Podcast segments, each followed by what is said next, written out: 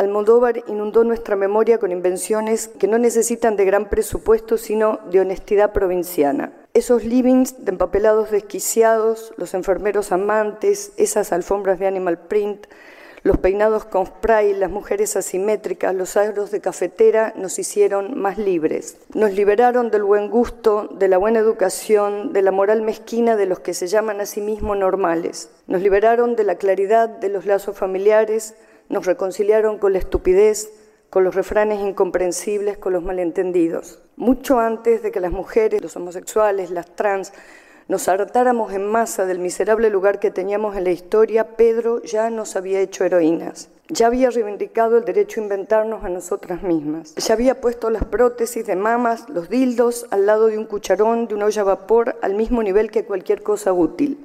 No hay deber ser en la ética de Almodóvar. Hay obligación de crearse, obligación de inventarse. Sus películas inauguraron territorios donde se puede vivir mejor. Pero ahora, Pedro, Ahora más que nunca te necesitamos, porque seguimos mojando nuestras bikinis en un mar de muertos.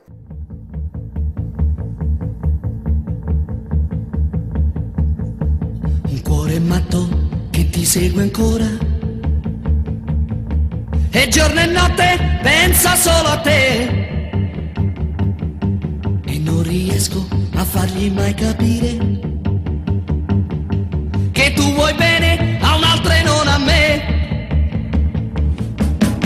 cuore matto, matto da legare, che crede ancora che tu pensi a me. Non è convinto che sei andata via, che m'hai lasciato e non ritornerai.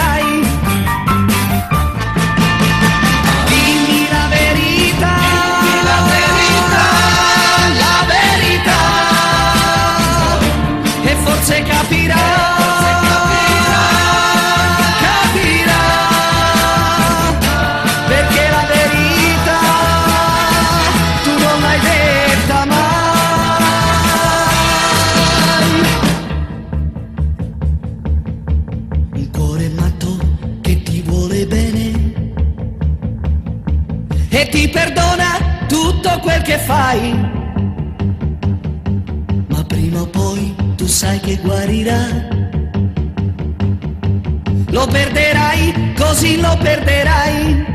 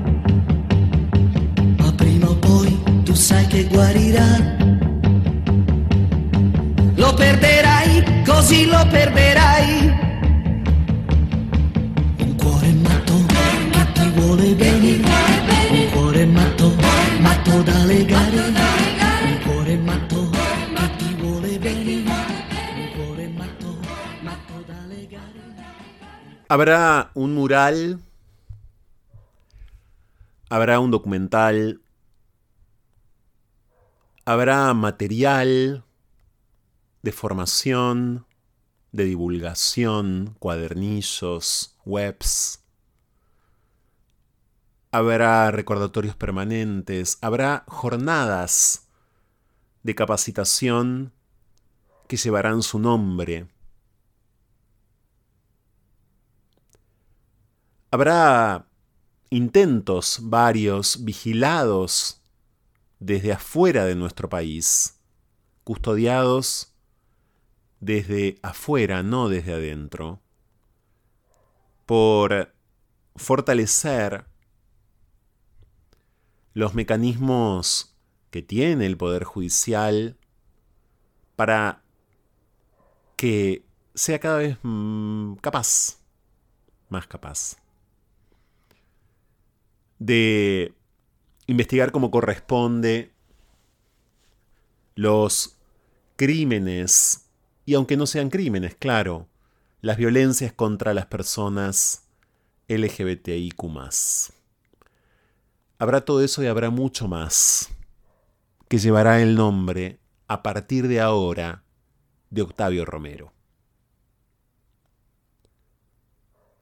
Ese nombre, el de Octavio, el prefecto que apareció muerto en Costanera Norte, flotando en el mismísimo territorio político de la fuerza de seguridad a la que pertenecía la prefectura naval argentina, y dos, por lo menos dos, jefes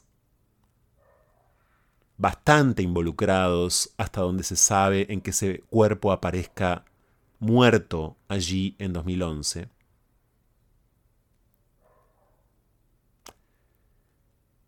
Todo lo que llevará a partir de ahora el nombre de Octavio Romero a partir del acuerdo de amistad se llama acuerdo de amistad. Hay que entender que más allá de lo absurdo, lo insólito, se llama acuerdo de amistad el acuerdo firmado por la República Argentina días atrás, el miércoles, y por otros agentes en este sentido y por la víctima, que obviamente es Octavio, pero también es Gabriel Gervais,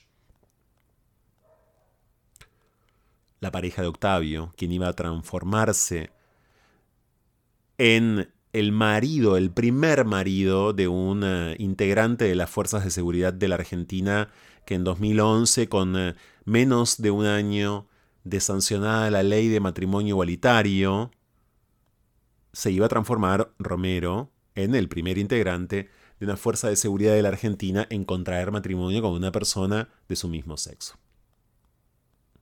Y apareció muerto. Y la justicia nunca investigó. En 11 años. Y ahora el Estado se hace responsable y ahora, desde afuera, la Comisión Interamericana de Derechos Humanos, el organismo de la OEA, de la Organización de Estados Americanos que tiene sede en Costa Rica, vigilará, porque el Estado argentino puso la firma, que esto se haga como el acuerdo lo estipula. Y que entonces todo lo que enumeré al comienzo de esta introducción, el mural, las jornadas, los materiales de formación, el documental, etcétera, la reparación económica para la víctima, para Gabriel Gervais, más todo aquello que se vincula a la justicia, se cumpla. Y se ve el nombre de Octavio Romero. Muchos de ustedes acompañan a este programa desde hace muchos años. Y muchos de ustedes han estado con nosotros otras medianoches a lo largo de estos 10 años de programa de radio acá en la radio de la ciudad, escuchando a Gabriel Gervais, escuchando las infinitas notas que le hicimos a Gabriel Gervais cada junio de cada año, cuando se cumplía un nuevo aniversario del asesinato, del crimen de odio a Octavio, y además en otros tantos momentos. Gaby, que además de ser una persona entrañable para este equipo de trabajo, estuvo junto a este programa en ocasiones en las que no esperábamos su presencia, como por ejemplo cuando en 2019 recuerdo presentamos en la legislatura de la ciudad el libro de este programa, Orgullo y Barullo. Y Gaby, que aparecía en tantas otras ocasiones, en móviles, en eh, transmisiones especiales, el año pasado cuando fui premiado con el premio Carlos Jauregui también, en La Manzana de las Luces. Gaby como víctima, Gaby como amigo de No se puede vivir del amor, es hoy protagonista de este acuerdo que es inédito en la historia de la diversidad sexual de la Argentina, porque nunca antes el Estado argentino se hizo cargo de no haber investigado como corresponde y en este caso además de no haber investigado nada en torno a este crimen homofóbico perpetrado por la Prefectura Naval Argentina, contra quien iba a ser el primer uniformado en casarse con otro hombre, junio de 2011. Inimaginable todo esto que acaba de ocurrir por el trabajo, por el tesón de Fundación Igualdad, de ASIG, la Asociación Civil por la Igualdad y la Justicia, y por la Secretaría de Derechos Humanos de la Nación, que, en representación del Estado argentino, claro, firmó el acuerdo junto con Gaby y junto con la Comisión Interamericana de Derechos Humanos. Es una excelentísima noticia. Es una muy buena noticia. Por supuesto, el acuerdo presenta artículos puntuales a través de los que el Estado argentino también asume la responsabilidad de que ahora sí la investigación judicial para esclarecer, para el esclarecimiento de los hechos, se inicie de una buena vez 11 años después. Porque 11 años después, nadie sabe cómo exactamente matan, quienes matan a Octavio Romero, que tenía en su cuerpo signos de violencia, de estrangulamiento, que la autopsia además indicó que había sido alcoholizado. Y en 2015, en esta misma radio, cuando a las 2 de la mañana de un invierno inolvidable para todos nosotros, yo recibo al finalizar el programa el informe anónimo llamado Operación Dignidad, que, anónimo, repito, pormenorizaba lo que habían hecho con Octavio Romero paso a paso, menos imaginábamos en ese momento, tantos años atrás, que este sería el principio del desenlace, el principio del fin y el principio sin tiempo, diría yo, de toda esta impunidad impertérrita. Pero ahora, con una pausa, ahora violentamente pauseada, diría yo, detenida, por este acuerdo. Es por esto que vamos a dedicarle el programa de hoy en buena parte a Octavio Romero una vez más. Vamos a recibir en principio a Gabriel Gervach, su novio, su pareja, Gaby, de quien ya hablé, luego a Pedro Paradiso Sótile, presidente de Fundación Igualdad y durante años y años y años miembro de la comunidad homosexual argentina, de la CHA. Con eh, Gabriel y con Pedro, claro, le daremos aún un marco más sólido, diría yo, a lo que significa este acuerdo, para que tengamos plena conciencia de lo que significa este acuerdo inédito un hecho completamente histórico. Y con Gaby vamos a hablar claro de Octavio. Mucho, una vez más. Gabriel Gervach, Pedro Paradiso Sotile, presidente de Fundación Igualdad, hoy en No se puede vivir del amor. Pero además, vamos a recibir a Marul Dueña de Agencia Presentes. Agencia Presentes cubrió el acto, claro, como otros medios nacionales han cubierto también esto mismo y tienen notas por estas horas al respecto.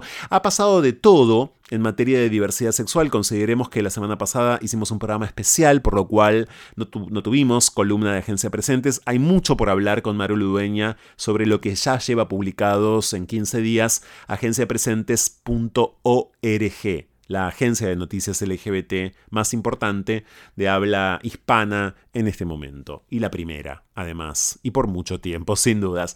Y además, vamos a ir hasta Londres. Vamos a comunicarnos con alguien con quien me encanta hablar, de todas maneras, de muchas formas, a través de múltiples vías, siempre, pero también al aire, que es Victoria alias La James, que fue la primera drag queen de la Argentina. Ustedes ya saben que ha sido entrevistada en este programa muchas veces y que eh, vive en Londres hace muchos años. Eh, exportamos a ese mujerón trans fabuloso que es Victoria y que fue en Buenos Aires en los 90 la primera drag de la Argentina con su propia escuelita drag y todo. Bueno, hace mucho tiempo que vive en Londres y mm, quisimos llamarla vamos a convocarla, la vamos a llamar antes de las 2 de la mañana para darle a la muerte de la reina de Inglaterra eh, la pátina drag que esa muerte tiene que tener, porque hay, hay, hay mucho drag queen que desde hace mucho tiempo, lógico, en Inglaterra se monta como la reina, imita, vamos a decir, eh, a la reina, usa eh, y abusa, ¿por qué no?, de su estilo en un país, como ustedes ya saben, creo que les quedó claro, ¿no?, a esta altura que le rinde un homenaje permanente y que en, yo diría, en una abrumadora mayoría la adora la ama realmente, la estima mucho. Bueno, ¿qué mirada queer, vamos a decir, de este periodo de duelo mundial prácticamente tiene la James. Bueno, la vamos a escuchar desde Londres. Este es el programa del día de hoy. Acá en la 1110, en el eh, meollo mismo de nuestros 10 años, un programa más sobre Octavio Romero, pero un programa diferente, porque ahora sí llegó la justicia. Intercambios a la deriva lo que va de la idea al ideal. Diálogos con cierta lógica y acaso desacatos. A la hora en que Buenos Aires parece agotarse. Fuego en la conversación. Llega a No se puede vivir del amor. Cháchara. Palabra. Es lo único que tenemos.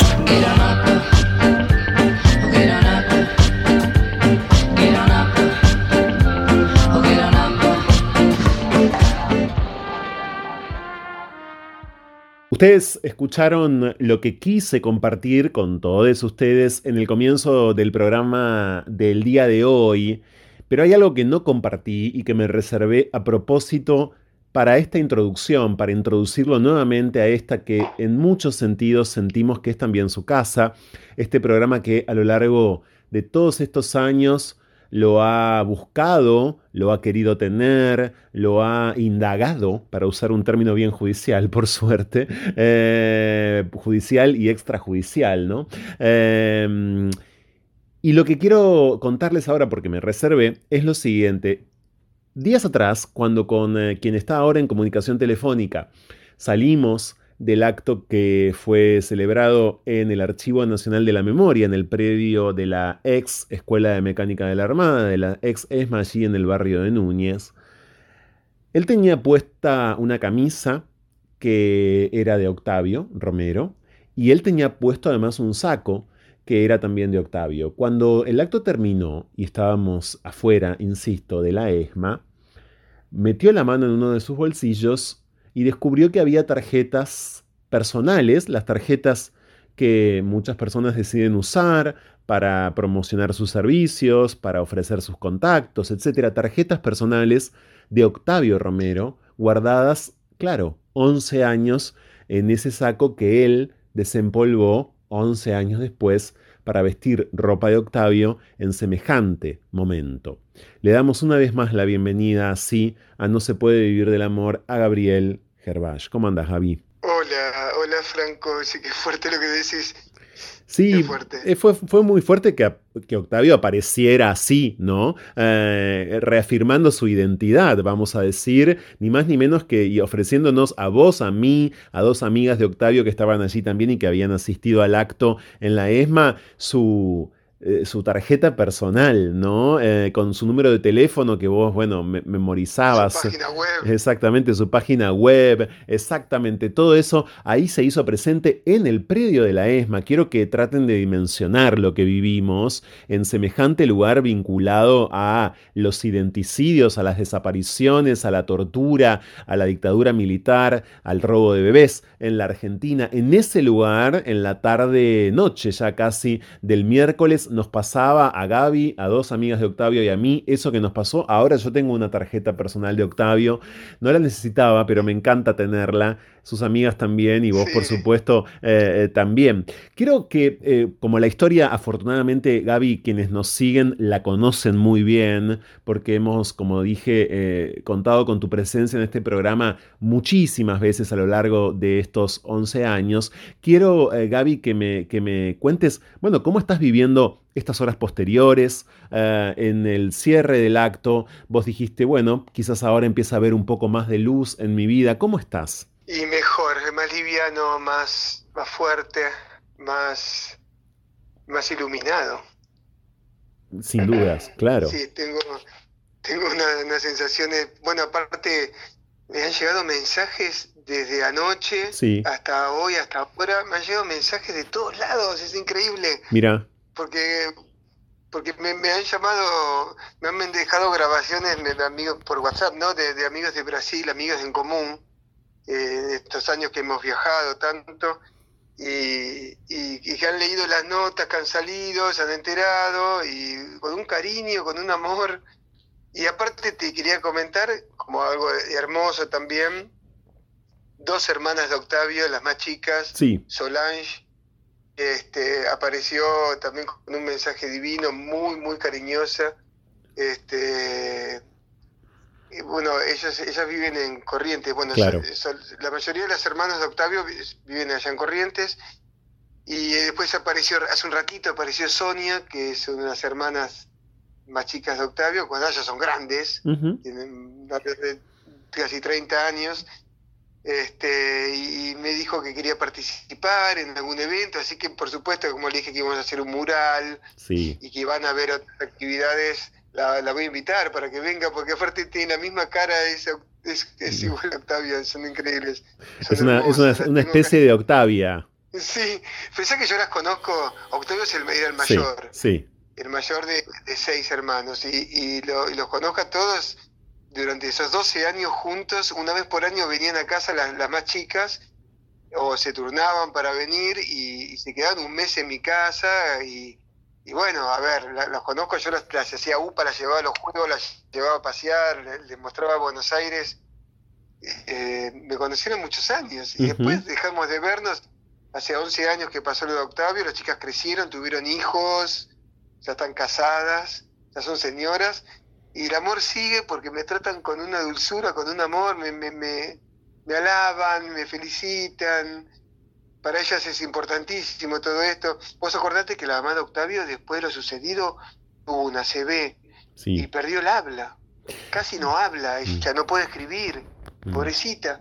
Y no es mucho más grande que yo, debe tener menos de 60 años. ah, es muy joven, claro. Para nada. Claro, es, una mujer, es una mujer joven. Estamos en diálogo con Gabriel Gervás en el programa del día de hoy. Por si ustedes acaban de sintonizar, no se puede vivir del amor víctima, claro, del crimen que en su momento acabó con la vida de su novio eh, y que ahora este acuerdo de amistad, así se lo llama internacionalmente, que se firmó el eh, miércoles pasado, eh, lo tiene como protagonista de una suerte de nueva etapa en su vida después de 11 años de impunidad. Yo conté al comienzo del programa, Gaby, que las acciones eh, que el acuerdo estipula son bastante simbólicas. Decir, eh, que algo, que decir que algo es simbólico igual es problemático, pensaba, ¿no? Porque mm, finalmente todo es simbólico. Finalmente también es simbólica cualquier condena ¿no? Eh, de la justicia, porque no vamos en este espacio justamente a creer que la prisión, por ejemplo, todo lo puede. Por supuesto, eh, eso es algo que todavía forma parte de las asignaturas pendientes, me parece, en materia de discusión en nuestro país, cierto punitivismo, cierta fe ciega, diría, en, la cárcel como único destino posible para eh, los criminales. Pero independientemente de esa discusión, estas acciones simbólicas, de este acuerdo, eh, como el mural al que vas a invitar a la hermana de Octavio, como nos contabas, como el documental para el canal Encuentro, como las jornadas contra la discriminación del INADI. También quiero, que estén, ellas en el documental. Obvio, desde ya. ¿Cómo, cómo, cómo te caen, no? ¿Cómo, cómo las procesás estas acciones simbólicas? Eh, ¿qué, te hacen sentir eh, en términos justamente de justicia, no? No, esto, esto para mí es muy fuerte. Yo desde hace años quiero hacer un documental por Octavio, por la memoria de Octavio, hace años que quiero hacerlo. Empecé a buscar, yo tengo amigos en, todas las ramas y, hablé con muchas personas y resulta que es carísimo. Sí. Carísimo para que no tienen los equipos, porque hay que, son equipos, hay que tener iluminación, hay que tener sonido, para que salga algo bueno, ¿no? Se puede hacer con un celular también, pero para hacer algo más profesional. Y yo buscaba las herramientas y resultaba que no podía costear los gastos y también eh, no era no no dejaba algo serio no dejaba algo que era realmente lo que yo quería dejar no un documental. Y bueno y ahora eh, resulta que el canal Encuentro va a ser un documental de la, de la, vida de Octavio. Y, y eso me dejó con una alegría y bueno recién hoy empecé a caer realmente que eh, cuando estuvimos el miércoles en ahí en la, escuela de la Armada.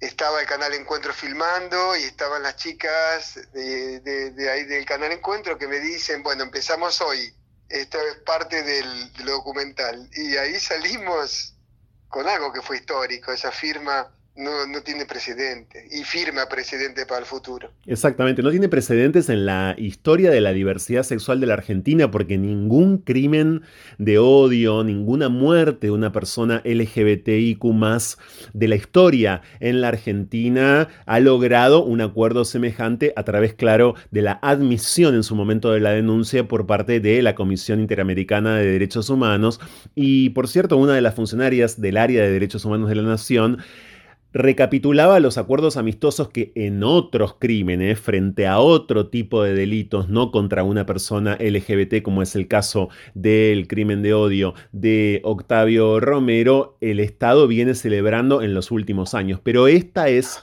eh, la primera resolución semejante para una persona LGBT, para un crimen de la diversidad sexual en la Argentina. Esa es la importancia que tiene y por eso allí estuvo el funcionario más importante del mundo en materia de diversidad sexual que ha estado en este programa, afortunadamente, como es el experto independiente de la ONU, Víctor Madrigal Borlós. Pero también, claro, el acuerdo estipula jornadas de capacitación, una serie de cuestiones protocolares y de formación hacia el interior de las fuerzas de seguridad del país. Y ahí me quiero detener, porque Gaby, vos en todos estos años has recibido muchas veces mensajes de chicos que, por ejemplo, quieren iniciar una carrera en la prefectura naval argentina, pero claro, como son gays, tienen miedo a partir de, la experiencia de Octavio Romero de terminar muertos, de terminar asesinados, así, abiertamente, cruelmente, fatalmente.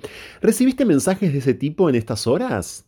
No, no, concretamente lo que me pasó, me, me llamaron no ahora, años atrás, eh, personas que trabajan en la prefectura, suboficiales como Octavio, que fueron amenazados porque son amanerados o por su condición o por sus formas, fueron amenazados por los jefes diciéndoles que iban a aparecer, que iban a terminar como Octavio Romero. Sí. Y al no saber, googlearon, encontraron, me encontraron a mí y, me comunicaron por, por mensajitos de Facebook, ¿viste? no es tan difícil ubicarme y, preguntarme, yo siempre estoy a disposición del que quiera, el, que me habla seriamente, yo le contesto. Y cuando vi la, lo que pasaba, bueno, uno de los chicos te lo puse a vos para que hables vos. Sí, y en, su momento. Después le dio miedo. Sí, no pudo salir al aire. Miedo que, represalia. Exactamente. yo, creo que lo mejor si hubiese salido Octavio del closet, hubiese hablado con vos, hubiese hablado en la prensa, esto no pasaba, ¿viste? Porque hubiesen resguardado, resguardado su, su figura, su, su presencia. Es interesante. lo mejor para ellos es salir del closet. Sin dudas, bueno, ese caso que recuerda Gaby ahora, eh, voy a compartir con quienes nos están escuchando, que en efecto fue alguien con quien yo dialogué después meses quiero contar, eh, tratando de convencerlo, no de que nos dé una nota, porque por suerte no, no, no tenemos que eh, someter a nadie a necesidades periodísticas eh, absolutamente violentas y absurdas, además, sino justamente esto que decía Gaby, traté de convencerlo ahora haciendo memoria de, de que, bueno, de que se sienta seguro, de que hable y de que justamente, como dice Gaby, además, hablar sea también una forma de preservarse, de defenderse, de cuidarse, de protegerse. Ahora bien, em, muchas veces en nuestro trabajo periodístico nos vemos forzados a hablar de o a pensar la seguridad ¿no? de, la Argentina. Y ayer, cuando, ayer no, en los últimos días en rigor, desde que esto empezó a pasar eh, y demás, Gaby, ¿yo sabes en qué pensaba? En que muchas veces las demandas de seguridad que tiene la población en general, ¿no? O los reclamos vinculados a la ausencia de seguridad por la policía eh, federal, por la prefectura si se quiere, cada fuerza por supuesto es un mundo pero digo, las demandas en general sobre la seguridad, eh, qué bien cubiertas podrían pasar a estar si efectivamente las fuerzas de seguridad cada vez más pudiesen además garantizarle a sus eh, integrantes que allí dentro van a estar seguros. Es decir, garantizarle a, sus... Claro, garantizarle a quienes efectivamente... Esas cosas las pensamos las pensamos a partir de, lo que del asesinato de Octavio, Exacto. pensamos en que no vuelvas, no se repita nunca más esto y qué forma podemos proteger a la gente. Y bueno, con educación, con formación y aparte con que haya un protocolo de seguridad, que, que tengan un lugar donde recurrir en el momento que tuvo Octavio también en su momento cuando fue amenazado, en, el que los baños le escribían ofensas y que lo encerraron en un cuarto, lo apretaron por bueno, ese tipo de cosas que tengan un lugar donde acceder, porque cuando, a ver, un chico que tiene menos de 30 años y el miedo de su sexualidad, el miedo de, del que dirán, el miedo de, no saber cómo actuar. Y bueno, acá esto es para, para el futuro, es para, estamos dejando una ayuda a los demás, creo que es una solidaridad, ¿viste? Para, para que no, suceda nunca más algo así. Para que no suceda nunca más algo así y para que, insisto con esto, los postulantes y las postulantes a las fuerzas de seguridad puedan sentirse seguras, justamente formando parte de las fuerzas de seguridad Tantas veces los reclamos vinculados a la seguridad tienen que ver con que hay que sañar las fuerzas, tienen que estar integradas por eh, personas más, entre comillas, sanas, más respetuosas, mejor formadas. De esto estamos hablando y todo lo que este acuerdo eh, de relieve internacional y de peso histórico vinculado al crimen de odio de Octavio Romero viene a garantizar es esto. Quiero recordar además que el Estado asumió la responsabilidad de que el acuerdo se cumpla y que va a estar vigilado el Estado argentino con plazos concretos de tiempo para cada una de las acciones, que si el Estado no cumple con esos plazos de tiempo, una vez más el organismo internacional que es la Comisión Interamericana de Derechos Humanos puede reclamarle, volver a reclamar al Estado argentino que no está cumpliendo esto eh, justamente y todo lo que este acuerdo estipula. ¿Cómo sigue, eh, eh, Gaby, tu vida de ahora en más? ¿Cómo, cómo pensás seguir de ahora en más en esta especie de nueva etapa? No, para mí la vida sigue de alguna forma. Yo, trabajo todos los días y, sigo adelante. Sigo, sigo adelante un poquito más con capaz que me siento más protegido o me siento más acompañado, me siento más seguro, pero y como más eh, fuerte también, pero yo sigo eh, la vida igual, este sigo trabajando, eh, estoy a disposición siempre de, de lo que lo que pueda ayudar para que para que todo salga mejor, ¿viste? Y que pueda tratar de colaborar siempre y yo sigo trabajando todos los días, de lunes a lunes, es decir, no, no, soy un trabajador como cualquier otro, ¿viste? Soy, soy independiente porque te sabes que tengo un taxi, pero bueno, siempre trabajo, soy honestamente un trabajador, nada más que eso, laburo todos los días, un día más, un día menos, un día más cansado, un día menos cansado, pero mi vida sigue igual. Yo trato de, de volver a ser feliz de alguna forma, porque bueno, me, está costando, pero esto me ayudó muchísimo a liberar, ¿viste? Porque estaba tan encerrado en la bola del dolor, de lo que me pasó, y de que sentirme medio ayudado por amigos y ayudado por vos y por un montón de, otras entidades, pero me sentía muy desprotegido. Esto me ayuda un montón a entender de que... ¿Sabes qué me hace acordar? Sí. Me hace acordar cuando eh, yo salía con chicas, ¿no? Y, y al día, a los 18 años más o menos, eh, el marido de mi mamá me vio de la mano con un chico, había conocido un chico. Y me enamoré, enamoré porque dije, wow. Fue, tuve, bueno, el, abrir de ojos y darme cuenta de un montón de cosas, ¿no? Con, otro varón, con uno, igual, a, igual a mí. Y, y, cuando me vio, le dijo a mi mamá, lo vi Octavio de la mano con un tipo, era un tipo de mi edad, no era un tipo grande, tenemos los dos 18, 19 años. Y entonces mamá no sabía cómo hacer para recomponer la historia familiar y me llevó a hacer terapia. Y tuvimos la primera sesión de terapia, la primera y única fue, que la terapeuta dijo, bueno, Gabriel, contanos qué estás viviendo, qué está pasando en tu vida, cómo estás.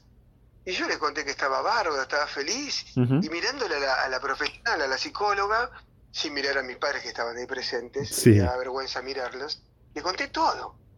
Sí. Yo estaba en ese momento estudiando, trabajaba y, estaba enamorándome de, un de mi primer novio, que fue un chico divino, un amoroso total.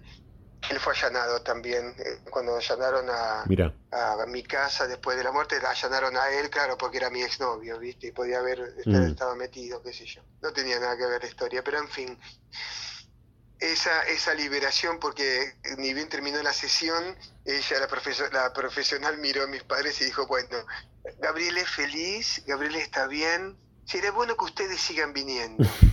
y yo me di cuenta dentro, en una sola sesión duró, ¿viste? me di cuenta por dentro que no tenía ningún problema, el problema no era mío, yo estaba bien. No, tenían que ir ellos, claro, tenían que seguir eh, en sesión ellos. Qué, qué, anécdota que viene a cuento, está perfecta la conexión que haces, porque claro, tiene directamente que ver con esto que acaba de ocurrir. Sí, porque no, no era mi problema, no era mi rollo, yo en todo caso estaba feliz, estaba bien estaba encontrando una historia nueva en mi vida, ¿no? Porque, a ver, ¿cuántos hombres hay que se casan? Y esto me lo decía Octavio también. ¿Cuántos hombres hay en la prefectura? Todos miran páginas porno y ven las páginas porno y dicen, mirá, mirá los pitos que tiene ese, mirá los pitos. ¿Y cómo están mirando la página porno? Son heteros. ¿Y por qué se les llama la atención los pitos? Si son heteros. ¿Entendés? Porque todos tienen una marica adentro. Este, algo de eso, algo de eso. Gaby, yo nunca imaginé que iba a ser esta nota. Esta nota era inimaginable. Era para este equipo de trabajo. Eh, imaginable todos los años contar con vos, una, dos veces, las veces que, sea, las veces que puedas. Así pasamos eh, estos 10 años de programa aquí en la 1110. Pero esta nota que estamos haciendo hoy y que estamos compartiendo hoy eh, en el programa de hoy, era una nota que quizás por experiencia, quizás por exceso de pesimismo, quizás por realismo, vivimos donde vivimos y el Poder Judicial funciona como sabemos que funciona. Eh, yo nunca imaginé que iba a ser y sin embargo la estoy haciendo, sin embargo, un gran paso en dirección hacia la justicia acaba de dar la Argentina en relación a la muerte de Octavio. Entonces esta nota es posible y este diálogo lo estamos sosteniendo y por supuesto a mí me llena de gratitud siempre contar con vos y a mí en este caso además esta situación me llena de alegría, realmente me llena de alegría eh, y me compromete todavía más. Gracias Gaby por la confianza depositada en este equipo de trabajo a lo largo de todo este tiempo. Vamos a estar desde ya velando a partir de ahora por cada una de las acciones que este acuerdo, insisto, estipula, vamos a estar vigilando. Voy a usar, voy a usar una palabra eh, de seguridad, securitista. Vamos a estar vigilando el cumplimiento, eh, claro, como vigilantes, ¿no? el cumplimiento de este acuerdo, pero hay tanta tantas personas involucradas, también dispuestas a vigilar, que no tengo ninguna duda que así será. Bueno, ojalá así sea. Que, pasa es que te quería hacer un comentario más. A mí, a mí nunca me, me, gustó la palabra orgullo, el orgullo gay. Sí. Y no, nunca era. Eh, Octavio le gustaba ir a las marchas y se viste esa historia, aquella foto que estaba, se pintaba porque no podía ir a las marchas y tenía prohibido porque había servicio de inteligencia que lo miraba y lo había una vez sancionado por ir a las marchas. Lo arrestaron, esos arrestos que era trabajar horas extras y esa historia. Y para mí el orgullo era una cosa banal. Yo no tenía orgullo de ser gay. Yo tengo orgullo de ser un ser humano, ¿viste? Que gay. Tampoco también la sexualidad me, me, me, cambia la historia. Yo soy, soy así, ya está, ¿viste? No tengo orgullo. Pero esto que me pasó ahora me da orgullo. Mm. Ahora siento orgullo, ¿entendés? A partir del miércoles siento orgullo, siento orgullo y me siento orgulloso de, todo, de, todos los que me acompañaron y de todo lo que me pasó y de todo lo que luchamos y de todo lo que estamos consiguiendo para un futuro mejor. Ni más ni menos. Gracias Gaby, te abrazo nuevamente un montón. Estamos viéndonos en breve. Gracias por este rato una vez más con nuestro programa. Gracias a vos, Franco, y a la audiencia. A todos un abrazo. Un fuerte abrazo. Gracias. Gaby Gervás, Gabriel Gervás, víctima del crimen de odio contra Octavio Romero y por supuesto, claro, también ahora destinatario de este acuerdo histórico del que estuvimos hablando y seguiremos hablando en el programa de hoy. Ya volvemos. Escapar. La mejor manera de volver a nosotros mismos. Seguimos con más. No se puede vivir del amor con Franco Torcha. Y es el momento de recibir a uno de los artífices. Yo quiero decir que es el artífice principal de este acuerdo amistoso que posibilitó un acto de justicia, el comienzo de una serie de actos muy justos en torno al crimen de odio de Octavio Romero. Me refiero al actual presidente de la Fundación Igualdad, que ha estado en este programa en más de una ocasión y que nos encanta recibir, por supuesto, que es Pedro Paradiso Sotile. ¿Cómo andas, Pedro? Hola, ¿cómo estás, Franco? Muchas gracias. Por favor. Por favor, es que es así, has estado trabajando y mucho, desde mucho tiempo antes. Yo quiero eh, compartir con quienes nos están escuchando que en la ceremonia de la semana pasada, del miércoles pasado en la ex ESMA, cuando le tocó tomar la palabra, Pedro por supuesto recordó a César Sigliuti, con quien militó durante décadas y que hace lamentablemente dos años ya falleció. Porque claro, a vos como a César, Pedro, la muerte, el crimen de odio de Octavio Romero los conmocionó de entrada y yo quiero decir además que fueron ambos dos de los activistas que más sostuvieron desde los activismos, en su momento desde la CHA, ahora desde Fundación Igualdad, la memoria permanente y el pedido de justicia por este crimen. Tal cual, Franco, sí, la verdad que fue un momento, como, como bien decís, muy, muy fuerte, muy movilizador, porque, bueno, ahí estábamos, ¿no? Eh, compartiendo también el espacio contigo, que, que quien también le pudiste dar voz a Octavio, a Gabriel, a la causa, el pedido de justicia por Octavio Romero. Y la verdad que, que con Gabriel sentíamos esa presencia, ¿no? De tanto de Octavio como de César, para, como bien decís, empezar a darle un poco de, de luz, de arcoíris a estos 11 años de vergüenza, de, de oscuridad, de impunidad, cómplice, de silencios. Eh, y la verdad que, bueno, frente al dolor, siempre el amor, ¿no? Frente al dolor, frente al odio, siempre el amor, no la venganza, buscando justicia, porque por supuesto no, vamos a descansar, ni voy a descansar, ni vamos a descansar hasta, hasta lograr la justicia, ¿no? Para saber también quién mató a Tavo, quién mató a Octavio Romero. Claro, mm, yo eh, pensaba antes de hacer el programa de hoy, Pedro, que desde ya quienes nos escuchan están al tanto del acuerdo. El acuerdo ya está en redes sociales, lo pueden ver. Estuvimos compartiendo en las redes, por cierto, publicaciones de Fundación Igualdad, de Pedro mismo, respecto del el contenido puntual. Pero ¿cómo consensúan ¿no? las partes el contenido de las reparaciones simbólicas?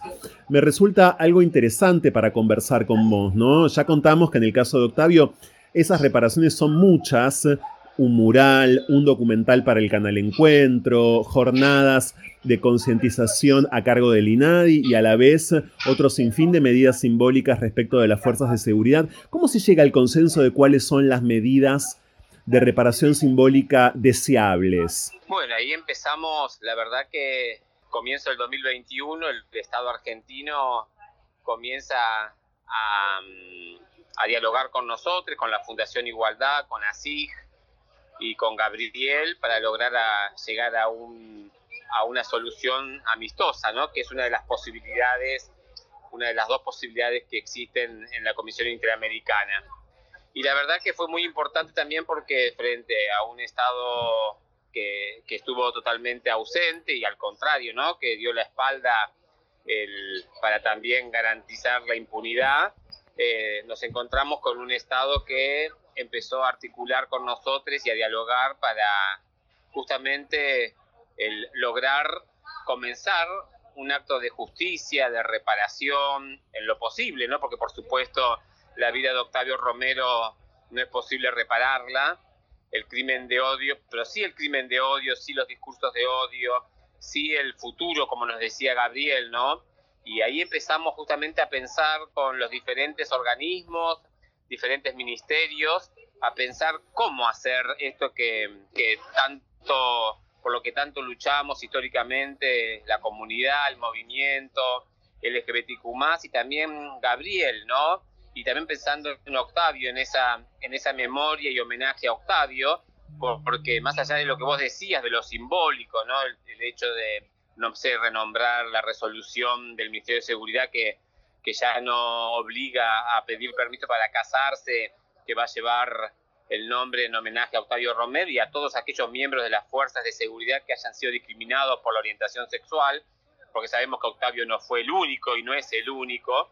Y también empezamos a pensar y la verdad que fue, si bien fue mucho trabajo, no fue difícil, no fue que tardamos tanto porque había algún tipo de oposición o algún tipo de conflicto, sino al contrario, se hizo un trabajo muy serio, muy responsable para poder llegar con acciones concretas y reales, ¿no? Y poder hacer que esto no sea un papel pintado, ¿no? Sino que justamente logremos un acuerdo que sirva en homenaje y memoria de Octavio y también para poder romper con ese paradigma terrible de discriminación, de estigma, de discursos de odio. Y por eso, aparte de lo que comentabas vos recién, Franco, las garantías de no repetición también son muy importantes y por eso se, se, ¿no? se, en, el acuerdo se formaliza el tema de la creación de los protocolos de actuación frente justamente a, a denuncias de discriminación en el Ministerio de Seguridad de la Nación, la intervención de la UFEM, de la Procuración General de la Nación para la perspectiva LGBTQ y de diversidad sexual, tanto en la investigación judicial, pero también en las capacitaciones de las personas que integran las fuerzas de seguridad y también aquellas que quieran integrarla, ¿no? En la cuestión, digamos, de la docencia, en la cuestión de, de la formación, digamos, el fortalecimiento ¿no? del acceso a la justicia también es muy importante con el Ministerio de las Mujeres, Género y Diversidad para capacitar justamente y fortalecer el cuerpo de abogadas y abogados para víctimas de violencia y también el programa Acercar Derechos, porque estamos hablando, digamos, también a nivel federal, ¿no? El compromiso de aumentar, digamos, claro. y a incorporar a, 80 profesionales. Exactamente, que es una demanda es una demanda permanente e insistente, ¿no? Toda vez que se, se, le reclama al Poder Judicial la nula o escasísima formación en diversidad sexual y en género de los profesionales de la justicia. Bueno, estamos hablando precisamente de esto. Fíjense cómo este acuerdo de reparación vinculado al crimen de odio de Octavio Romero va a tener un efecto pedagógico y un efecto federal, como decía Pedro, pero además también eh, un efecto que está más allá, por supuesto, de Octavio mismo y que transforma el crimen de Octavio, que transforma su vida ¿eh? y su paso por la prefectura hasta su asesinato con apenas 33 años de vida en ejemplar, en completamente ejemplar. Ahora, Pedro, tu trayectoria como activista, como abogado especializado en derechos humanos es muy vasta. Sos uno de los activistas más neurálgicos, más importantes de la historia de la diversidad sexual de la Argentina. Yo quiero hacerte una pregunta que puedo hacer hoy porque precisamente gracias a tu trabajo entre el, entre el trabajo de otras personas, esta pregunta es posible. ¿Por qué crees que la muerte de Octavio, por qué crees que el crimen de odio de Octavio Romero fue un crimen tan difícil, tan difícil de mm, comunicar o tan poco, diría yo, comunicado, ¿no? Tuvo mucha cobertura en sus primeros momentos, lógico, cuando Octavio aparece muerto y primero desaparece, en junio de 2011, pero luego, por una cuestión que uno podría atribuir al eh, movimiento propio de los medios de comunicación, bueno, el, crimen desaparece, ¿no? Em, pero hacia el interior de los activismos, más allá de los medios, ¿no? Hacia el interior de los activismos, ¿Por qué crees que a diferencia de otros crímenes, y no voy a poner ejemplos porque no vienen al caso, pero bueno, creo que a, todos se nos cruzan unos cuantos por la cabeza, a diferencia de otros crímenes, este fue siempre un crimen yo diría socavado, olvidado, eh, no, no del todo quizás capaz de despertar conciencia. Sí, yo creo, Franco, que hay varios factores, ¿no? Por un lado, eh, lamentablemente yo creo que muchas veces les dirigentes, les activistas y referentes o quienes llevamos adelante o dirigimos las diferentes organizaciones de la sociedad civil no estamos a la altura de las circunstancias. Lamentablemente esto es, es así aquí en Argentina y en muchos lugares del mundo. Lamentablemente muchas veces se, se está más para otro tipo de agendas o se está más mirando lo que hace el otro o la otra y eso lamentablemente repercute, por supuesto, dentro de estas agendas. Y aquí agregaría también, ¿no? O sea, bueno, estas son las cuestiones que yo digo, es, esos silencios también que, que con César prometimos romper, ¿no? Eh, esos silencios de, de lo políticamente correcto y que lamentablemente en el caso de Octavio Romero fue uno de los casos también emblemáticos en ese sentido, ¿no? Porque es, es, una vergüenza, yo, con el tiempo digo, ¿no? Con el caso, como bien decíamos, lo que significó, porque estamos hablando justamente de, de que no solamente que era una persona, sino aparte un prefecto, miembro de la Fuerza de Seguridad, con la historia, con la cuestión de la memoria histórica, la cuestión de memoria, verdad y justicia, la democracia en Argentina, lo que veníamos de la dictadura, eso que nos enseñaron las abuelas, las madres, las hijas, les hijes, les nietes, y nosotros teníamos esa responsabilidad, tenemos esa responsabilidad como activistas de, crear y fomentar y, sobre todo promover la memoria histórica, ¿no? El hecho de que a Octavio Romero le hayan cometido un asesinato y un crimen de odio siendo parte de una fuerza de seguridad, también habla, digamos, de que, bueno, que lamentablemente todavía falta mucho para que tanto personas, dirigentes u organizaciones empiecen a interpelarse, ¿no? En relación, bueno, una de las cosas que, que yo eh, pienso y, me pienso, ¿no? Y digo, bueno, ¿qué podría haber hecho más, ¿no? Por Octavio, siempre lo pienso, el, porque a veces me, da, me daba mucha, me daba mucho dolor, ¿no? El, el, no sé, por ejemplo, tener que discutir o tener que pelear para que la consigna de justicia por Octavio Romero sea parte, no sé, de una marcha o de un espacio, ¿no? Sí. que no lo fue, que no lo fue, vamos a recordar que no lo fue, eh, que no fue, por ejemplo, nunca una consigna de la Marcha del Orgullo en 11 años, estamos hablando de 11 años de este crimen, ¿no? Con lo fuertemente simbólico que además fue su muerte desde el primer momento lógico, ¿no? Eh, iba a ser, recordemos, el primer uniformado, el primer miembro de una fuerza de seguridad de la Argentina en contraer matrimonio con una persona de su mismo sexo. Cuando Octavio decide casarse con Gabriel, cuando ambos deciden casarse, la ley de matrimonio igualitario tenía menos de un año de sancionada. Es decir, su muerte tiene un carácter absolutamente simbólico y es un asesinato completamente aleccionador, disciplinador.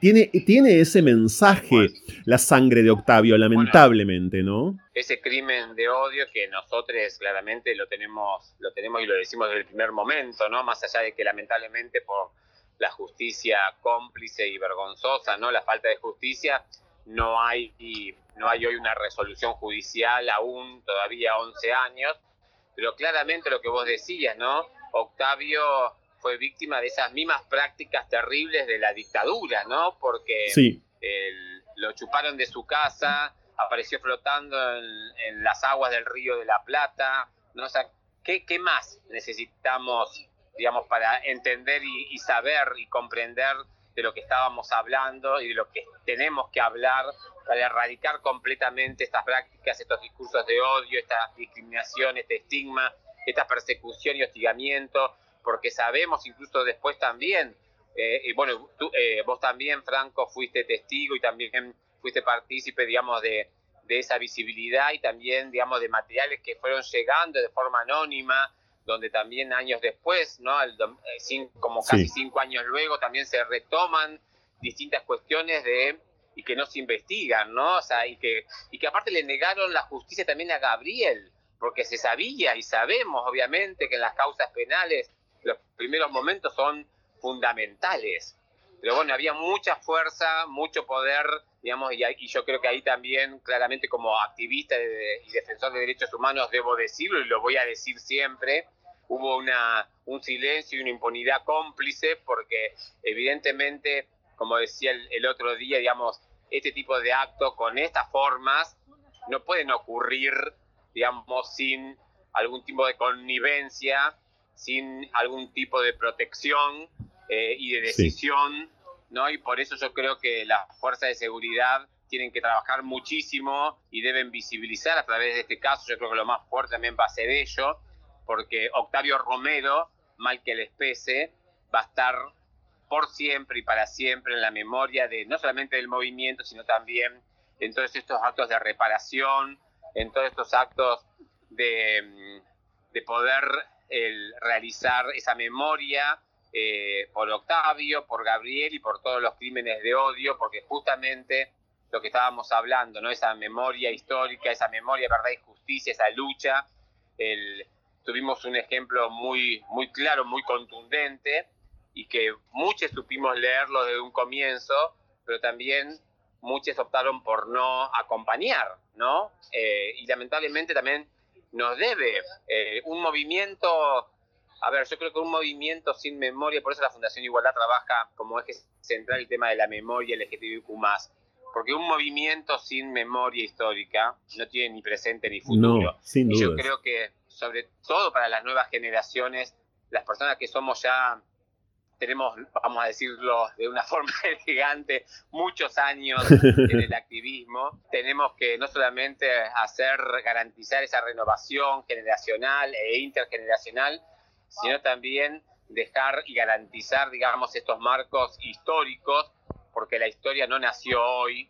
porque las legislaciones, las leyes no están hoy por nosotros, ¿no? sino que viene históricamente desde aquel famoso grupo Nuestro Mundo, del famoso y emblemático Frente de Liberación Homosexual, que el año pasado cumplió 50 años. Y mirá vos, Franco, que también fuimos la única organización que llevó adelante esa, ese reconocimiento y ese legado, ¿no? Porque tampoco Argentina celebró, el movimiento celebró los 50 años de uno de los grupos más importantes del mundo y de América Latina. Habría que decir, habría que, decir eh, que el movimiento no celebró los 50 años del movimiento, se olvidó de su propio cumpleaños, ¿no? Eh, se olvidó, por cierto, de sus orígenes, eh, y, ese, y, eso, y ese parricidio, podríamos decir, ¿no? o si quieren matricidio o lo que sea, la verdad que es imperdonable, pero se trata justamente de seguir trabajando sobre estos espacios como viene haciendo Pedro ahora desde Fundación Igualdad y mucho tiempo antes, siempre con César Sigliuti, desde la comunidad homosexual argentina. Por mi parte, felicitarte eh, y eh, desde ya agradecerte siempre tu presencia en nuestro ciclo, Pedro.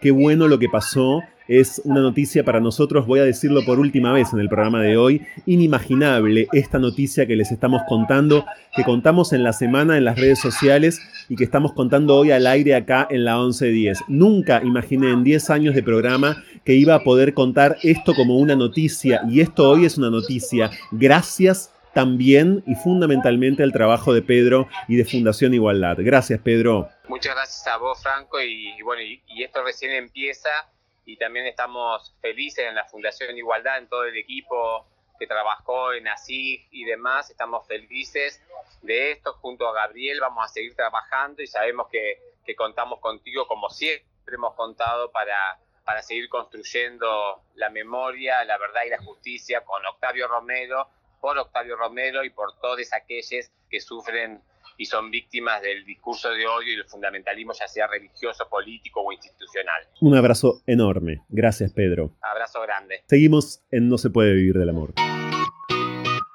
Lo mejor y lo peor, lo bueno y lo malo, lo bello y lo triste, lo mejor y lo peor, lo justo y lo injusto. Estas son las noticias diversas en Argentina y el mundo. Esta es la columna semanal de Presentes LGBT en No se puede vivir del amor.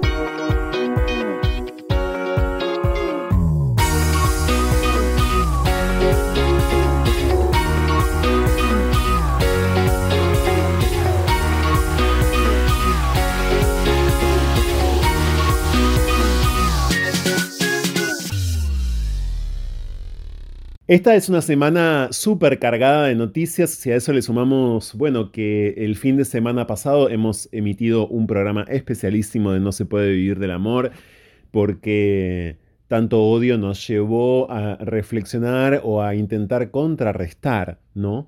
Eh, todo ese odio a la manera poética, si se quiere, con mucha modestia desde ya, que cierto tipo de radio eh, surge eh, en nuestro deseo cuando estas cosas pasan. Hacer cierto tipo de radio surge en nuestro deseo cuando estas cosas, que no son para nada habituales, y espero que, por cierto, no se vuelvan cada vez más habituales, pasan. Me refiero al fin de semana pasado y, a todo aquello sobre lo que en, eh, el, ingreso al programa del fin de semana pasado, eh, bueno, hice referencia.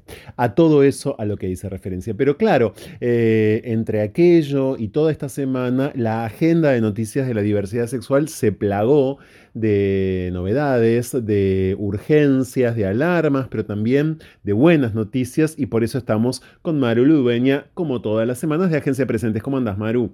Hola, Franco. ¿Cómo te va? ¿Por dónde crees que empecemos? ¿Por las buenas o por las menos buenas? Vamos a empezar por las buenas, si te parece, porque hay dos noticias buenas en principio vinculadas a la Argentina. Una está siendo muy abordada en el programa de hoy. Ahora vamos a ir a ella, pero primero me gustaría, si me permitís, Maru, que me cuentes sobre la Equal Rights eh, Coalition, que tiene por primera vez, creo, ¿no? Sede en Buenos Aires. Sí, así es. Bueno, les contamos que se, realiza, se realizó por estos días, porque fue el jueves y viernes, eh, que se encontraron en Buenos Aires activistas de más de 140 organizaciones y representantes de 42 estados ¿Para qué? Para trabajar sobre la agenda de derechos humanos de las personas LGBT más a nivel mundial. Esta conferencia eh, que organiza para la igualdad de derechos, que se conoce por las siglas en inglés ERC, Equal Rights Coalition, eh, es una conferencia que se realiza cada dos años y que se iba a realizar originalmente en la ciudad de Londres. Pero eh, ah, y, quiero decir, porque tiene que ver también con esto, que Argentina y Reino Unido son los dos países que están liderando este periodo. Eh, o sea, que se ejerce una especie de presidencia y de dos naciones, ¿no? Binacional. Bueno, no se pudo realizar en Londres porque eh, este año hubo fuertes pedidos para prohibir las terapias de conversión. Y se avanzó en un pedido en Reino Unido de prohibir las terapias que tienen que ver con orientación sexual no así las que tienen que ver con identidad de género. Exactamente. Antes de que continúes, Maru, en este mismo programa estamos hablando de esto hoy con Victoria, la James, la primera drag queen de la Argentina, una mujer trans radicada en Londres hace 14 años y, por cierto, a ella va a referirse sobre esto mismo a partir de... Mm, de la muerte ¿no? de la reina de Inglaterra eh, y de la situación actual con el Partido Conservador una vez más gobernando de la diversidad sexual. Claro, se iba a hacer en Londres esa, esa disposición a la que estás haciendo referencia, que tiene carácter de ley en este momento, creo, creo, en, el Reino Unido, es gravísima y, eso detuvo entonces o, cambió los planes, digamos, de la coalición. Eh, de alguna manera, por así decirlo, en el sentido de de que no por ninguna acción que tuviera directamente que ver con esto, sino para que no quedara bajo esta órbita por el descontento que existe y que eso no tiñera, eh, digamos, el espíritu que tiene la conferencia, ¿no? Que tiene que ver con... Eh, es una discusión, me gustaría también contar esto, ¿sabes? Que es una discusión a puertas cerradas, o sea, es debate, es escucha, es un lugar de intercambios donde eh, viene como lo que es eh, la gente que está en posiciones cruciales para mm, direccionar la agenda de derechos humanos, para identificar buenas experiencias, buenas prácticas a replicar. Eh, entonces lo que se hace es hacer una especie de mm, mapeo, te diría, no, no quiero llamar mapeo porque identificamos mucho más el mapeo con una labor que hace ILGA, ¿no? Pero sí de hacer un trazo de escenarios de cómo están los derechos humanos, cuáles son los logros al día de hoy y, sobre todo con énfasis en esto, que se puede aprender acerca de buenas prácticas de la sociedad civil y del, activismo que sabemos que está empujando siempre lo que es esta agenda política. Entonces, es un espacio de escucha y se hace a puertas cerradas. Tuvimos eh, una reunión el día, un día antes de que inicie esto, eh, hubo una reunión chiquitita donde Alba Rueda se reunió con ah, eh, periodistas feministas y de distintos medios y entonces contaron que no podíamos entrar a la conferencia porque se hace en una modalidad donde hay personas que corren riesgos. Claro. Entonces, esa modalidad eh, tiene que ver con que se puede utilizar toda esa información que circula de manera libre y en cambio no se puede identificar la identidad de quienes disertan ni participan. Esto se llama Chatham House y bueno, justamente porque muchas eh, identidades y orientaciones sexuales siguen criminalizadas en tantos países del mundo, ¿no? Entonces, eh, sí hubo una reunión eh, donde se, conversó sobre la temperatura, que también tiene que ver con algunas preguntas claves. ¿Por qué? Porque a, la vez en esta conferencia se comparte un informe de monitoreo de cuáles son los logros en este periodo de dos años, qué pasó, que se ganó, que se, que se retrocedió o que está en riesgo, y lo que sí aparece en ese informe es eh, una fuerte reacción antigénero que va cobrando impulso alrededor del mundo, ¿no? Eh, y también con el tema de eh, los activismos, esto por un lado y después por otro, bueno, activismos transexcluyentes, que son algunas eh, algunas de las cuestiones que se estuvieron debatiendo.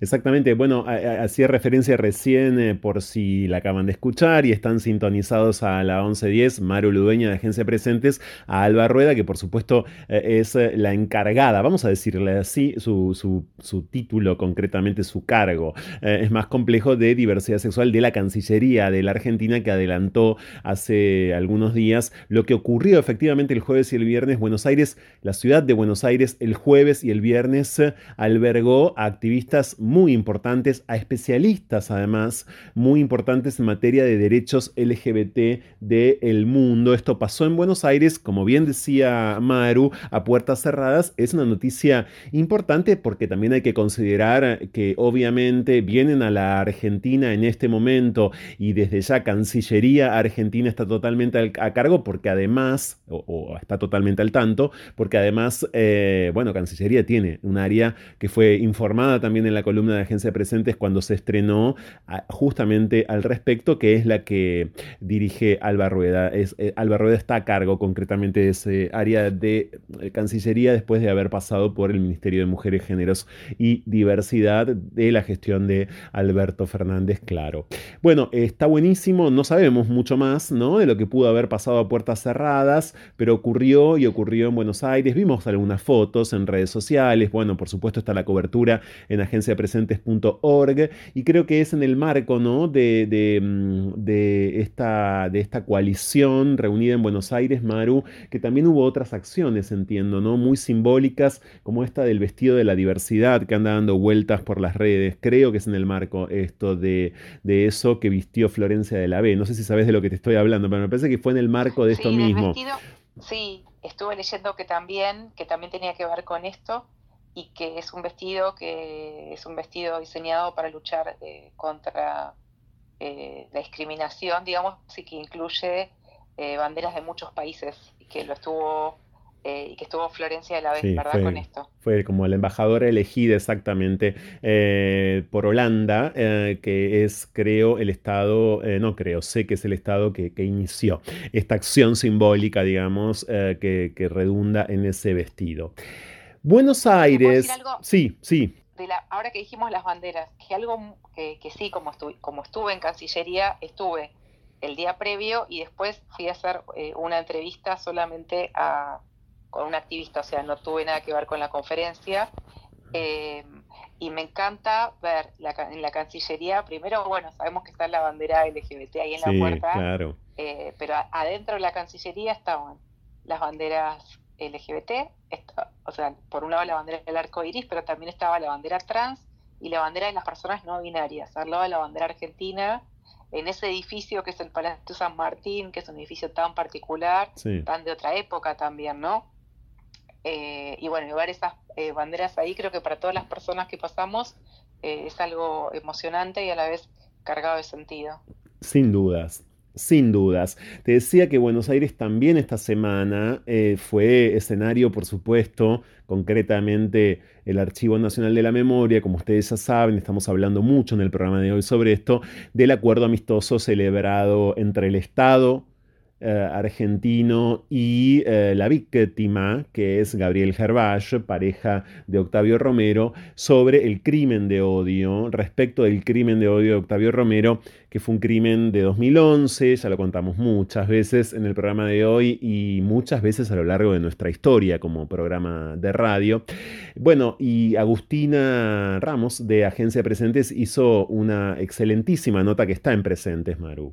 Sí, Agustina hizo una nota que estaba muy completa con muchas fuentes y justamente una de las personas eh, que estuvo en, este acuerdo histórico, porque es la primera vez que el Estado argentino reconoce su responsabilidad, eh, digamos, eh, en la historia, donde pacta un acuerdo con la Comisión Interamericana de Derechos Humanos en torno a un crimen de odio, ¿no? Y reconoce que no adecuó su legislación en relación a los estándares que rigen esto a nivel internacional en cómo investigó este crimen. Y bueno, y eso es muy importante como reconocimiento. Y una de las personas que estuvo, que es lo que te quería decir, es Víctor Madrigal sí. que justamente es el experto independiente sobre protección contra la violencia y la discriminación por motivos de orientación sexual e identidad de género de la ONU, que también vino invitado a la conferencia de la que hablábamos antes.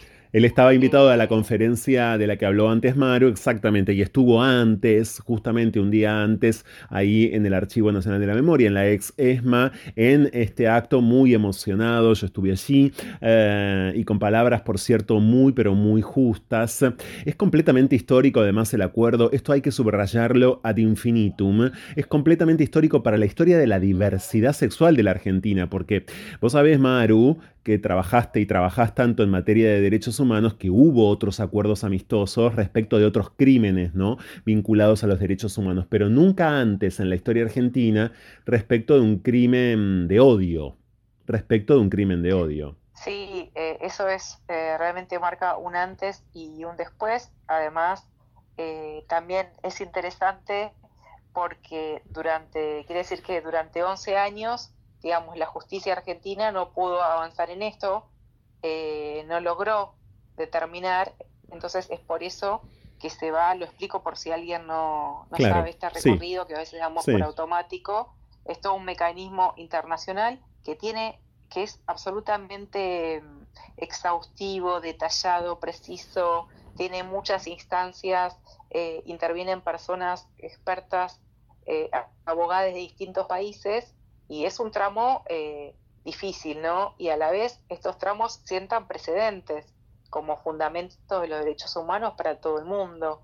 Y bueno, y, obligan a los países a ciertas eh, obligaciones, digamos, valga la redundancia, que en este caso, y compromisos que el Estado asume que va a llevar a cabo, porque digamos, ¿para qué existen estos organismos? ¿no? Justamente para garantizar los derechos humanos, que sabemos que tiene tres dimensiones los derechos humanos.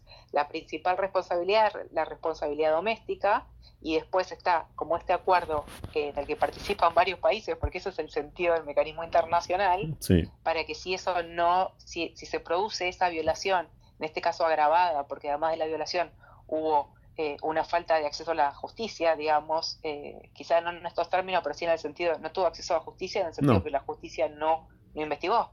¿No? Estando lo que estaba, bueno, las pruebas que a las que vos tuviste Acceso, sí, sí, una cantidad infinita de pruebas, pero nunca, nunca va a estar de más decirlo. La justicia en 11 años no investigó nada, ni la fiscalía, ni los dos juzgados a cargo. Hubo un primer juzgado y luego un segundo juzgado. Nada es nada. Cuando decimos nada en el caso del crimen de odio de Octavio Romero, hay que subrayar, insisto, que es nada.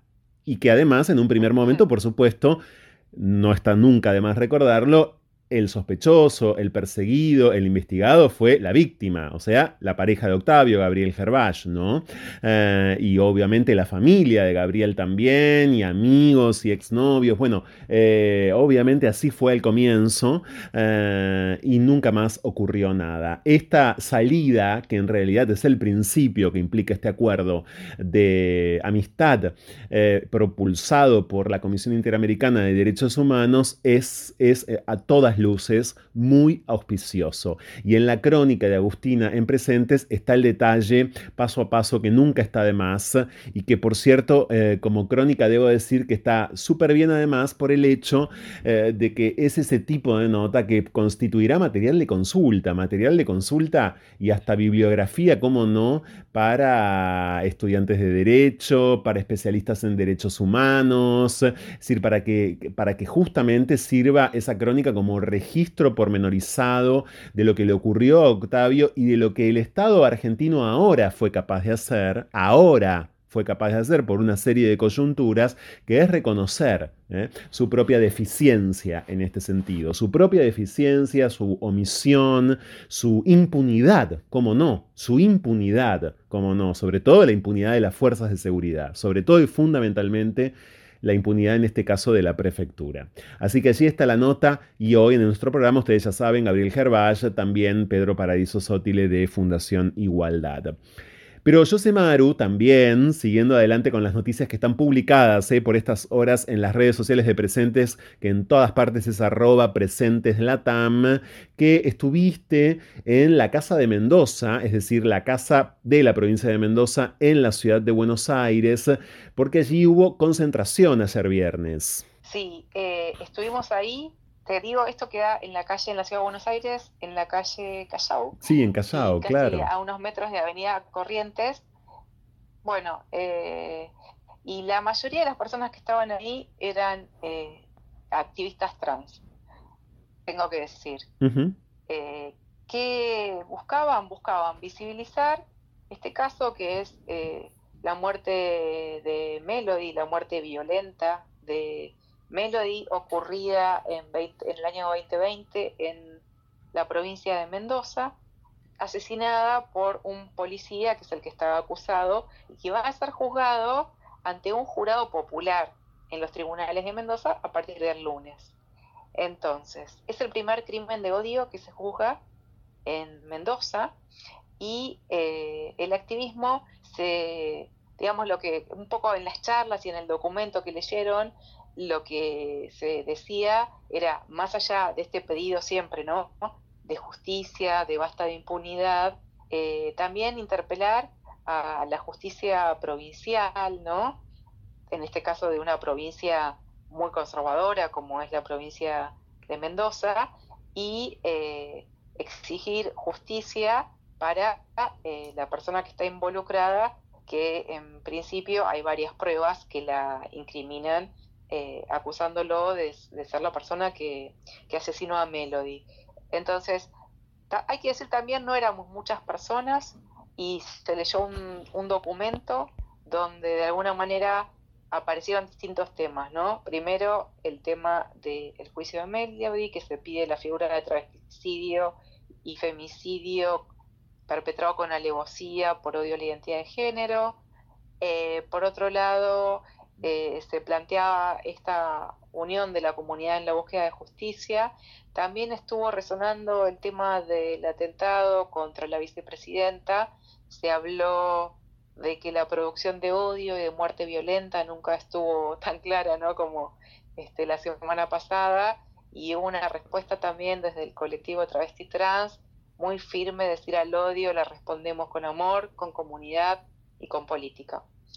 Eh, hubo también un pedido para que a nivel ciudadano se comprenda que se trata de un travesticidio y que en este caso, al ser perpetrado por un policía, es la máxima expresión de la violencia institucional. Y ese documento que leyeron decía, este juicio debe marcar un hito de nuestra relación con las fuerzas represivas del Estado.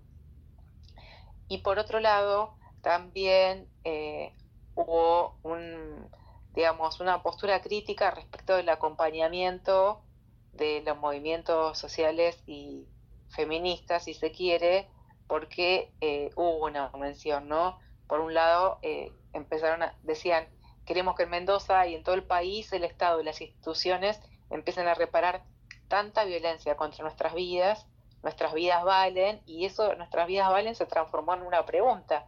¿Nuestras vidas valen? ¿Cuántas organizaciones feministas nos acompañan hoy? Eh, qué buena pregunta, qué pregunta tan oportuna, eh, qué pregunta tan oportuna. Hay que decir, Maru, que esa escasa convocatoria se está dando también en el marco de un mes, bueno, Ustedes me van a decir ahora qué mes, el de septiembre, el de agosto.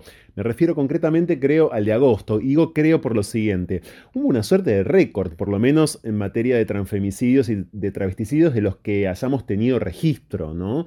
Es decir, fueron noticia, seguramente hubo otros, ojalá que no, pero los que fueron noticia fueron unos cuantos. Fueron unos cuantos. Sí, cubrimos, cubrimos muchos te diría que por lo menos cubrimos cuatro claro. travesticidios, transfemicidios, eh, en Argentina. ¿no? Eso, eh, decir cuatro en un mes es una guarangada, a ver si nos entendemos, ¿no? estamos hablando de eh, un registro público, un registro público ya altísimo. Sí, mira, tenemos el crimen de la Pancha Quebracho, Exacto. que era una persona... sí, era un actor transformista, sí, o una persona queer, quizás de Mar del Plata, claro. Sí. después Alejandra Ironisti en Santa Fe. Exacto. Eh, una activista súper reconocida. Muy. Eh, después, hace poquito, el último eh, fue Espérame que no me acuerdo en este Sí, yo tampoco lo recuerdo en este preciso momento, pero está todo en presentes, obviamente, eh, y, allí está toda la información siempre sistematizada, pero hay otro más, y hay por lo menos dos más, y bueno, después hay organizaciones como la Rosa Naranja que llevan su propio registro, ¿no? Eh, en redes sociales, lo pueden consultar, y que además eh, discriminan concretamente travesticidio social, de travesticidio transfemicidio, etcétera, ¿no? pero sí. Karina Guzmán. Karina Guzmán, ahí está.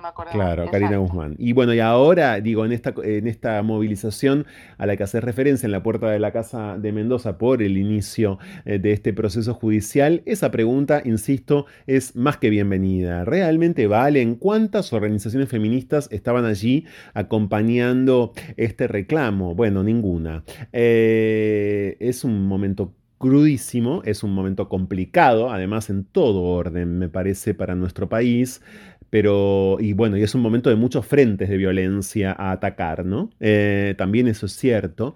Ah, y son días, además, muy turbios, ¿no? Son días muy complicados. Hace poco poco más de una semana que ocurrió lo que ocurrió con la vicepresidenta de la Nación. Entendemos que es una coyuntura rarísima, pero bueno, eh, también los activismos creo, y lo, digo sobre todo porque en el programa del día de hoy ya lo conversamos, esto mismo, eh, los activismos muchas veces se ultra segmentan y eso es lo que efectivamente pasó también con, con el crimen de odio de Octavio Romero, ¿no? que hubo un primer acompañamiento bastante masivo y luego una diversificación y luego una omisión y un olvido total y absoluto. Bueno, eh, de esto estamos hablando permanentemente. Yo no quiero despedirte, Ana, sí, eh, perdón, Ana. Ana Fornaro no está hoy con nosotros, Maru. estaba mirando eh, mientras tanto la pantalla y veía el nombre Ana. yo no quiero dejarte, Maru, ni que esta columna de presente cierre esta semana sin hacer, aunque sea una mínima referencia a lo que le ocurrió a Pablo de Lía, que fue noticia en todas partes, en todas partes es en todas partes,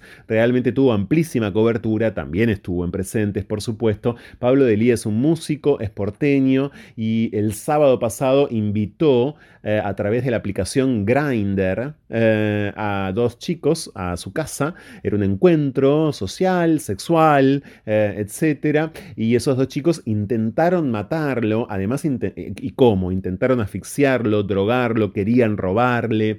Bueno, todo quedó registrado por las cámaras de vigilancia del edificio en el que vive la víctima. A la víctima lo salvó un repartidor que escuchó sus gritos desde la calle, llegó la policía. Bueno, eh, está la crónica allí en presentes, que por supuesto es muy pormenorizada, Maru, eh, pero a mí me parece una muy buena oportunidad para reflexionar esta, como te imaginarás, ¿no? Para reflexionar sobre eh, la violencia que implica también, el riesgo que lamentablemente implica también el uso de determinadas aplicaciones para las personas LGBT, ¿no? Sí, y también eh, me parece que es importante porque ahí hablar de esto, porque también hay muchos prejuicios respecto de esto. Y mm, eh, estuvo bueno también el tema de eh, poder compartir esta nota, porque hay muchas personas que han pasado de, por experiencias muy parecidas. Y entonces es importante también que estén en contacto, que puedan aportar datos y fueron apareciendo personas eh, que vivieron cosas distintas pero muy, muy similares. Entonces eh, se fue armando una red y bueno, a ver que también está bueno, ¿no? Pensar, porque esto es odio, esto es odio, ¿cómo puede ser? el relato es realmente pavoroso, eh, no sabemos qué, qué hubiera pasado también, ¿no? Si las personas que justamente las personas pasaban eh, por ahí muy casualmente y son las que lograron como desactivar esta situación porque Pablo estaba a cuenta que estaba desesperado, ¿no? Que no sabe cómo, de dónde sacó fuerzas, dice él, para, para resistir y después para poder zafar. Entonces eh, es importante también eh, eso, tender lazos y construir redes más allá de las políticas que deban existir o de las medidas preventivas, porque lo tremendo también es que eh, según cuenta Pablo, que las personas estas fueron, eh, se las empezó a investigar, pero que rápidamente quedaron en libertad porque el abordaje que se le dio desde el punto de vista de la investigación policial y judicial fue como si se tratara un intento de robo. ¿no? Claro, nada más que como un intento de robo. La falta de especificidad, una vez más, por parte de las instituciones, la justicia, la policía, ante esto es pavorosa. Ya esa falta de declinación puntual, diría, eh, es pavorosa, como decía Maru respecto de otra cosa recién. Eh, y además, Pablo de Lía, que hace mucho tiempo estuvo entrevistado en este programa cuando presentó su proyecto artístico, me acuerdo perfecto, Pablo y las letras es su proyecto artístico. Bueno, eh, Pablo de Lía compartió hace horas, según me cuentan, en en sus historias de Instagram eh, la noticia de que estas dos personas habían vuelto a Grinder. O sea, dispuestas a seguir atacando, ¿no? Eh, eh, probablemente tras esa publicación de Pablo se hayan dado de baja, hayan borrado esos perfiles, hayan abierto otros. Y también, si me permiten, y esto por supuesto le excede a Maru y excede a nuestro programa y además no tenemos mucho más tiempo hoy, pero estamos hablando de la aplicación que sin ningún tipo de tapujo sostiene estatus de VIH como una de eh, las descripciones que uno puede poner de sí mismo allí, ¿no? Es decir, hay una violencia de base en esa aplicación, permítame que les diga en este momento que es increíble, es bastante llamativo cómo esto no se dice más, ¿no? En la era de indetectables, intransmisible, y aunque el virus del VIH no fuese indetectable e intransmisible eh, o, no, o la ciencia no hubiese alcanzado ese estatuto, ya sería alarmante igual, ¿no? Eh, y gravísimo y, bueno, imposible. Bueno, mucho para pensar sobre aplicaciones mucho para pensar sobre la violencia institucional que implica que esto haya sido procesado nada más que como un intento de homicidio, pero entiendo que la víctima está trabajando ya y en diálogo con diferentes áreas del Estado para que esto no quede así.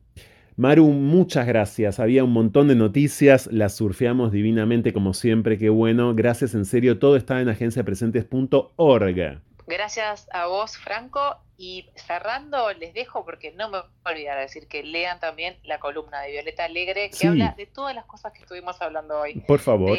que las personas LGBT, dice Violeta, conocemos el impacto que tienen los discursos de odio en las vidas. Así que eh, ojalá la lean, muchas gracias y nos vemos en unos días. Exacto, ya volvemos.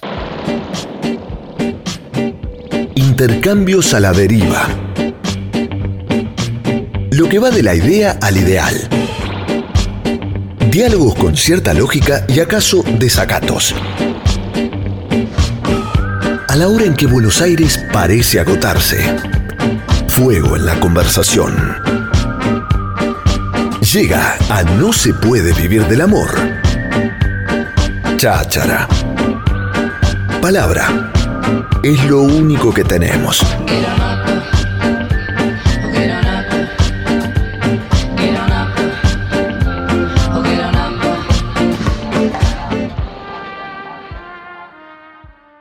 Y les conté al comienzo del programa de hoy que en virtud de la muerte de Su Majestad Queen Lilibeth, vamos a tener la posibilidad de hablar con ella. Está buenísimo siempre tenerla en nuestro programa, le hemos dedicado un programa hace un tiempo, le hemos dedicado, me acuerdo, una nota hace muchísimos años, ¿eh? durante los primeros años de este ciclo, luego cuando estuvo en Buenos Aires la volvimos a recibir, ¿cómo no hacerlo? Si forma parte activa, si forma parte absolutamente medular de la diversidad sexual en nuestro país. Es la primera de las primeras de las primeras. Está en Londres hace un montón de años y vamos a tener el lujo de que sea nuestra reportera especial, señora Victoria Sir James. Hoy te tengo que decir Sir, más que nunca. Eh, bueno, ahora más que nada Lady. Lady, claro, bueno, también. Pero bueno, God save the drag queen. Exacto, exactamente. Bueno, eh, obviamente me imagino que Londres debe ser un fuego y un poco insoportable, ¿o no? ¿Cómo te cae esto? Bueno, a ver, yo no soy monárquica, aunque soy una reina y ya lo sabes. Pero, a ver, acá la, acá la cosa, ayer a la tarde se empezó a poner eh, rara, eh, porque empezaron las noticias a, especular con la salud de la reina, y después ya nos empezamos a enterar por otras amigas que tengo periodistas y tal, que en realidad había pasado, pero que estaban esperando la hora para decirle a la gente, al pueblo, porque acá te puedo asegurar que el 95% ama a la reina. Es un país que que es muy fan de la monarquía, muy fan de una reina que durante 70 años, eh, ayer escuchaba yo a un periodista de la BBC hablando, hablando de la de dignidad y de, y de no sé qué. Bueno, eh, en fin, cosas, cosas de la gente que es muy fan de la monarquía y sobre todo esta, que es como una de las más fuertes del mundo. Eh, acá, bueno, están los preparativos ahora, como que son 10 días hasta que se va a hacer el funeral de la señora reina en la abadía de Westminster y después la van a llevar al otro palacio que tienen, el de Windsor, que ahí va a estar en, la capilla junto a su marido, no, bueno, y, demás reyes y reinas y príncipes y princesas. Eso es lo que tengo, o sea, de lo que va a pasar de aquí. Y bueno, y luego después el funeral es el lunes 19 y van a, luego van a decretar, no sé si ese día mismo, un, feriado. Claro, un feriado. Ahora, Victoria, vos hablas del 95% de la sociedad inglesa, eh, británica, eh, y su fervor por eh, la reina. Ahora, ¿qué pasa con el 5% en el que imagino estás vos, en el que ubicarás a, muchos amigos, amigas? ¿Qué ocurre con ese 5% que hace rato, no solamente a partir de esta muerte, sino hace rato viene proponiendo, digamos, un pase a una sociedad eh, no monárquica, justamente. Es, es un 5% mm, eh, oído, es un 5% que tiene peso, quiero decir. Yo te puedo asegurar que no, nunca desde los 14 años que vivo en este país he escuchado hablar de que sería mejor la república, de que sería mejor que la monarquía. Este país ama a sus, a sus, a sus monarcas y aparte esta reina con 96 años hay, hay generaciones de gente que creció viéndola, o sea, desde, pues, crecieron con ella, crecieron y murieron con esta señora. O sea, imagínate, es lo único que han visto durante toda su vida, es a una, una figura de la reina y que ahora ya no está y ahora asume asumido su, su hijo Charles. Eh, em, yo creo que hay un, hay un porcentaje chico, de, pero yo, te, yo te, te soy sincera que la mayoría en este país eh, está a favor de la monarquía. y hay una, hay una, hay una cuestión, claro, sí, lo ves, hace 14 años, como decís, hay una cuestión, Victoria, también importante, me parece, que tiene que ver con, por ejemplo, para personas como nosotras, el, el rol que tuvo la princesa Diana en su momento respecto de la diversidad sexual y que por supuesto no le conocemos ningún tipo de pronunciamiento ni parecido ni a la reina que acaba de morir, pero tampoco a ningún otro miembro de la realeza, ¿no? Digamos, ningún otro miembro se embanderó respecto de la diversidad sexual. Bueno, pero es como que se sigue un, un, modelo, ¿no? Yo creo que detrás de bambalinas todas tienen un peluquero gay, un médico. De hecho, ayer estuve hablando con un amigo mío, David, que es inglés, y me ha dicho que conoció a un ex médico de la, de la reina que era tipo un Quentin Criff, una loca terrible. O sea, que detrás de todo siempre hay, siempre están. Ahora, lo que, lo que a mí me parece, lo que me parece, o sea, siempre, y sabemos que hay toda una, una parte de, nuestro colectivo que adora, adora a las reinas, los monarcas, la aristocracia, eh, que luego también son toda esa, esa elite que luego son los, primeros que nos quitan derechos y que, nos ponen trabas en, el progreso. O sea, eso eh, yo no, en medio como que no, no lo entiendo. Claro.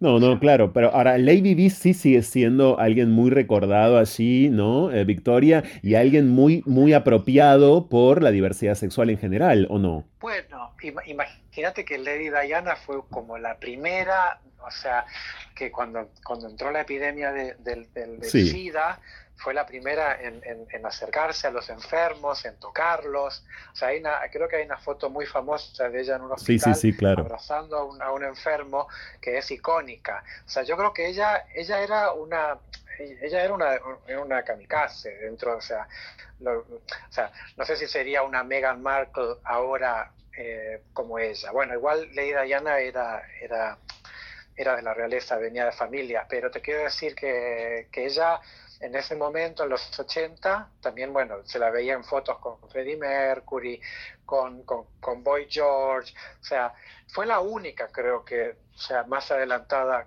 de acercarse a nuestro colectivo. Bueno, y, por cierto, y, por cierto, ese colectivo ahí en Londres, ¿no? La diversidad sexual en una ciudad como Londres hoy, Victoria, está llorando también a la reina en general, entonces. Sí, estoy, estoy, segura, estoy segura que sí. Yo no sé si las nuevas generaciones, claro. gente muy joven. Yo, yo creo que es más, este, yo creo que es más como de la gente de 40 para arriba o de, de 30 para arriba. Yo creo que la, ya la gente joven es como, y gracias, espero que gracias a, Dios esto se vaya diluyendo y ya con el, el, próximo rey ya es como que se dejen como de tanto ¿no? Y que mm. realmente la gente nueva que viene, incluida la divergente de la diversidad y todo, se propongan un cambio, un cambio radical. Estamos en comunicación telefónica desde Londres con la mejor cronista posible para este programa eh, respecto, claro, de la muerte de la reina de Inglaterra. Me refiero a la primera drag queen de la Argentina, a la enorme Victoria La James, que está allí hace muchos años, hace más de 10, como contó hace un rato, y que está compartiendo sus impresiones con nosotros respecto de estos días de luto eh, y conmemoración desde ya y nuevo rey en el Reino Unido, en el Reino Unido concretamente. Abuelo de pájaro, abuelo de pájaro, Victoria, en internet aparecen unas cuantas drag queens londinenses, en general creo que londinenses, que hacen, que se montan de la reina, de Lilibeth, o sea, que se visten como la reina, que la imitan. Hay por lo menos dos o tres hasta donde pudimos rastrear nosotros y compartimos algunas imágenes, de hecho, en las redes sociales. ¿Has visto a drags en Londres que hagan de la reina vos? Bueno, las he visto en un, en un segmento de RuPaul Drag Race de la versión británica eh, el primer año, la primera temporada, que sí hacían un, una parte en la que se vestían de la, de la reina. O sea, la reina es como un, es como un icono pop también, es como decir, bueno, en Estados Unidos se visten todas de Marilyn. Claro. Aquí, bueno, la reina como, como ya pasó a ser no solamente la monarca y la, la reina, es como un icono pop. O sea, hay parafernalia de ella que se venden cosas por todos lados. O sea, es como, o sea, no, no me extraña que una drag se quiera vestir de ella. Mm, sí, y bueno, y lo que llama la atención. Vos te vestirías, claro, vos, harías, vos te montarías de Megan. Vos sabés, eh, Victoria, que lo que sí es es importante decir es que esas que uno puede encontrar rápidamente eh, en, un buscador de internet son en general drags justamente para, reafirmar esto que decías vos, mayores de 50, mayores de 60, incluso más, eh, tal vez, ¿no? Es decir, son drag queens eh, de la segunda parte de la vida, si quieren, y que, se, que evidentemente, en virtud de este reinado que duró 70 años, claro, han empezado a hacer esto hace mucho tiempo en el circuito LGBTQ de eh, Londres y aledaños. Bueno, de Lady D también, ¿no? Hay drags por todas partes del mundo, por cierto. Ahora, siendo así a un panorama un tanto más político, eh, es decir, fuera del Palacio de Buckingham, aunque adentro, aunque afuera. Eh, ¿Cómo describirías este momento político, ¿no? De, Londres, este, perdón, y, de, no solamente de la ciudad capital, me refiero al momento político en general del Reino Unido o, de, o concretamente de Inglaterra respecto de la diversidad sexual, porque bueno, sigue gobernando eh, eh, un ala muy conservadora y además bastante transodiante. Sí, bueno, de, hecho, esta semana hemos tenido eh, el martes eh, la nueva primera ministra que se llama Liz Truss, que ha dicho, le han, preguntado en un meeting sobre si pensaba que las mujeres trans eran mujeres y dijo que no, o sea que imagínate, eh, imagínate lo que tenemos. Y luego todo su gabinete, todo su gabinete es, bueno, vamos, es que no se puede creer, es como eh, para, para la gente LGBT plus, o sea, es de lo peor. O sea, aquí hay una, aquí estamos luchando para que, eh, o sea, que quiten la, la terapia de conversión para todo el mundo y el Partido Conservador decidió que solo se quite para la gente LGB, pero para la gente trans no. Entonces, o sea, eh, ahora hay toda una prensa de derecha amarillista, toda muy, muy, muy, muy en contra de las personas trans, y no solamente de la derecha, también en la izquierda, por ejemplo, en, el periódico The Guardian, eh, hay periodistas que son TERF, que escriben constantemente cosas en contra. O sea, está tambaleando un poco, están tambaleando un poco los derechos. Diría que retrocediendo un poco. Entonces creo que todavía faltan dos años más de Partido Conservador, pero yo creo que, o sea, que es un retroceso y con, la salida también del Reino Unido de, Europa, con el Brexit, también querían quitar eh, ciertas cosas que avalaba la Unión Europea sobre derechos para las personas. Y bueno, estamos en eso, estamos viendo a ver qué pasa y eh, atentas de que, de, que no, no, de que no demos un paso atrás, porque de fuera se pensarán que, el Reino Unido es un sitio muy para adelante y es una economía muy grande, pero también existen cosas como estas. O sea, Argentina está, eh, con, ya te lo digo, con derechos, los, los, derechos de las personas trans, años luz de este país. O sea, Sí. Sí, eh, bueno, esto que describís y que pasa en este momento en el Reino Unido es muy parecido a lo que pasa en otros países de Europa, ¿no?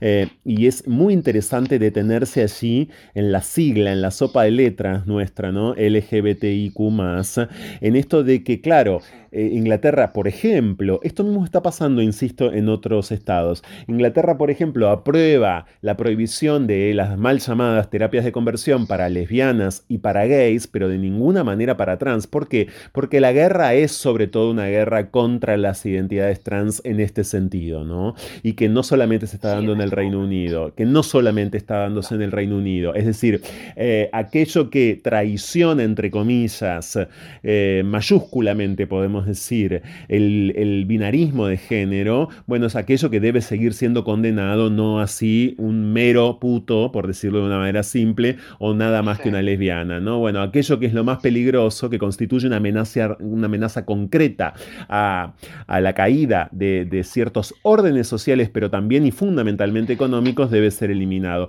Vos, de hecho, seguís adelante con tus trabajos eh, al respecto, estás en una organización importante, Victoria yo estoy trabajando en la, digamos, como en la primera eh, clínica, bueno, en la primera organización eh, para trans y, por gente trans, para trans y por gente trans. No es que vas a la organización y te atiende una persona cis. No, las personas que estamos ahí somos trans. Ese es el, eso fue el deseo de, Michelle Ross, que es la fundadora de Clinic Q, que fue, fue el modelo que luego siguieron, eh, por ejemplo, en Ámsterdam, luego se abrió una clínica parecida a esta y luego en otros lugares también. Esto ha sido un, proyecto que ha sido eh, de, primer, o sea, fue lo primero que se hizo en este país. Claro. Yo estoy trabajando ahí como mentora, yo soy una señora mayor, que tengo mucha vida, entonces me, han, me, han agarrado debajo de su ala, entonces me, está, me estoy preparando ahí para trabajar y, ayudar a mi, a mi comunidad. Sí, sin dudas. Ya te digo, ya te digo, em, los movimientos en Latinoamérica, de, em, yo creo que de personas trans, son muy, muy fuertes. Muy fuertes porque la necesidad es mucho más fuerte. Hay más violencia, hay menos acceso a, la sanidad, al trabajo. Entonces uno tiene que estar más unida y tiene que luchar más. Aquí como a lo mejor esas cosas no, no, no pasan tanto, lo, no, no lo digo porque en Estados Unidos creo que inclusive es, más fuerte que aquí. Pero aquí todavía no, no veo todavía movimientos como demasiado fuertes. Pero sí hay sitios como el, el donde trabajo yo que son para ayudar a la población no binaria y a la población trans. Exacto. Bueno, y que por cierto ayudan y mucho, me imagino, a eh, les no binarias, Victoria que son migrantes a la vez y, que, y a las trans y, a los trans que también son migrantes, ¿no? especialmente, digo, porque ahí sí quizás el panorama se complejiza, eh, no quizás, el panorama se vuelve más difícil, ¿no? Para, para quienes eh, son inmigrantes en el Reino Unido. Bueno, es todo, es todo un problema porque también con el tema del Brexit, eh, a lo mejor las personas trans que tenían pasaporte europeo eh, y estaban aquí no, no podrían hacer la residencia porque no tenían un trabajo eh, formal, digamos, no digo, no quiero decir que el trabajo sexual no sea formal, pero digo, muchas veces, la mayoría de las veces, cuando las chicas hacen un trabajo sexual, no están en la no están en el sistema de, impuestos, en no, claro. de jubilaciones, de pensiones, entonces están como un poco fuera del radar. Entonces, eh, con la pandemia, toda, toda esa parte de, de, chicas migrantes, de chicas eh, transexuales, eh, se pasó muy mal aquí, porque no hay, para la gente que no, tiene, no está en el sistema, no hay ayudas. Y aquí durante la pandemia se, se, le ayudó a todo el mundo, hasta la gente que tenía trabajo, tuvo que dejar de trabajar. O sea, aquí hay, aquí hay un sistema que le dicen el welfare system, el sistema de, de, bienestar, que es muy fuerte en eso. Entonces, eh, o sea, no es como dirían en Argentina los planes. No, no, claro, no. Esto es un, ya, sabes, es un, esto es un sitio carísimo, que, que los alquileres son eh, son enormes, el transporte, la comida. Entonces, imagínate, si te quedas sin, sin, trabajo, o sea, el sistema te tiene que, ayudar. Pero ¿qué pasa? Que hay todo un, hay todo un sector de la, de la población, a lo mejor migrante, que no tienen papeles y tal, que no tienen ese tipo de ayudas. Entonces, eh, una de mis, de o sea, durante la pandemia, cuando, cuando vi, cuando tenía una, una chica que venía de México y quedó varada y no podía volver a México, y no sabía qué hacer, yo en un momento dije, bueno, tengo que hacer algo porque yo tengo una situación privilegiada dentro de... Pero yo también fui migrante, vine de otro país, o sea, entonces conozco cómo es la situación. Obvio. Entonces, esa fue también un poco la idea por la que me metí a trabajar en, este, en esto, dejar un poco las pelucas y los tacos de y, y, ponerme a hacer algo como lo que hace Cecilia también en, en Cecilia Gentili en en Nueva York. Claro, sin dudas. Sí, sí, sin dudas. Me encanta haber ido de la muerte de la reina a aquello que forma parte absolutamente central de nuestro ciclo, que es seguir hablando de esto con este reporte además exclusivísimo de la James. A mí me encanta seguir diciéndote la James, te lo quiero confesar. Eh, sos la James, sos Victoria, lógico, pero sos la James, eh, sobre todo si, si estamos en la Argentina como este ciclo. Así que te súper agradezco tu panorama, gracias por este rato. Para No se puede vivir del amor y estamos hablando en horas, obvio sabes que amo tu programa y te amo a vos también. Y yo a vos, y yo a vos. ¿eh? La James en exclusiva. Claro que sí, un beso para cada uno de ustedes. Les manda la James desde Londres, que nos contó todo sobre su, em, sobre su posición al respecto y sobre la muerte de la reina Lilibeth. Un beso grande. Adiós, cariños. Ya volvemos. escapar. La mejor manera de volver a nosotros mismos. Seguimos con más. No se puede vivir del amor. Con Franco Torcha.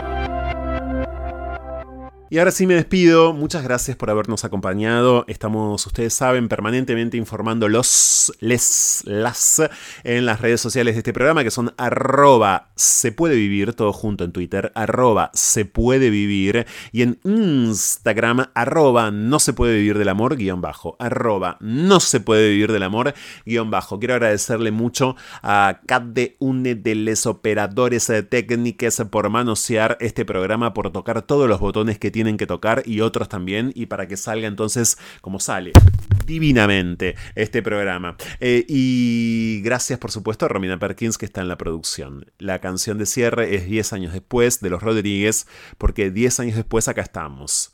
¿Somos los mismos que aquellos? No, somos casi iguales. Hasta el próximo sábado.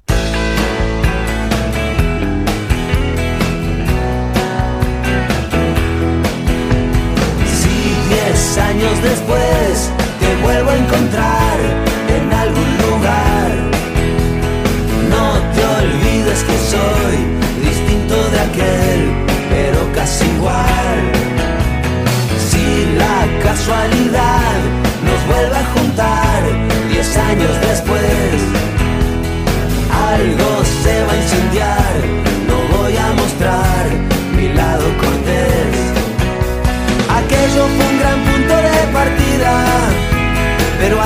vez que fácil se te olvida.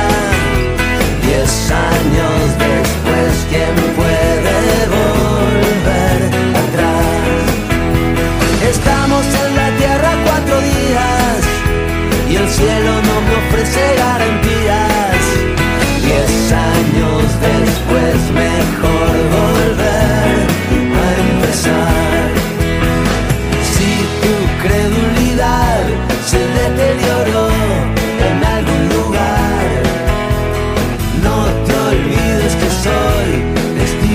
De tu soledad. Si diez años después no estamos igual, ¿qué le vas a hacer? Otros diez años más y luego empezar juntos otra vez. Aquello fue una linda primavera pero fue solamente la primera.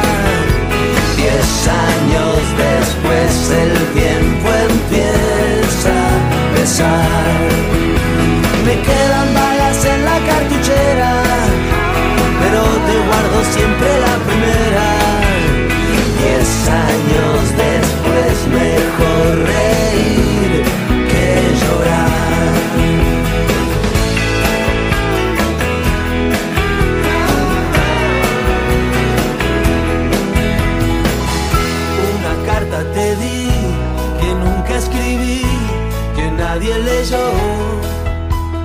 Hoy, diez años después, todo sigue igual, nunca te llegó. Dentro del corazón, al día de hoy, no queda lugar.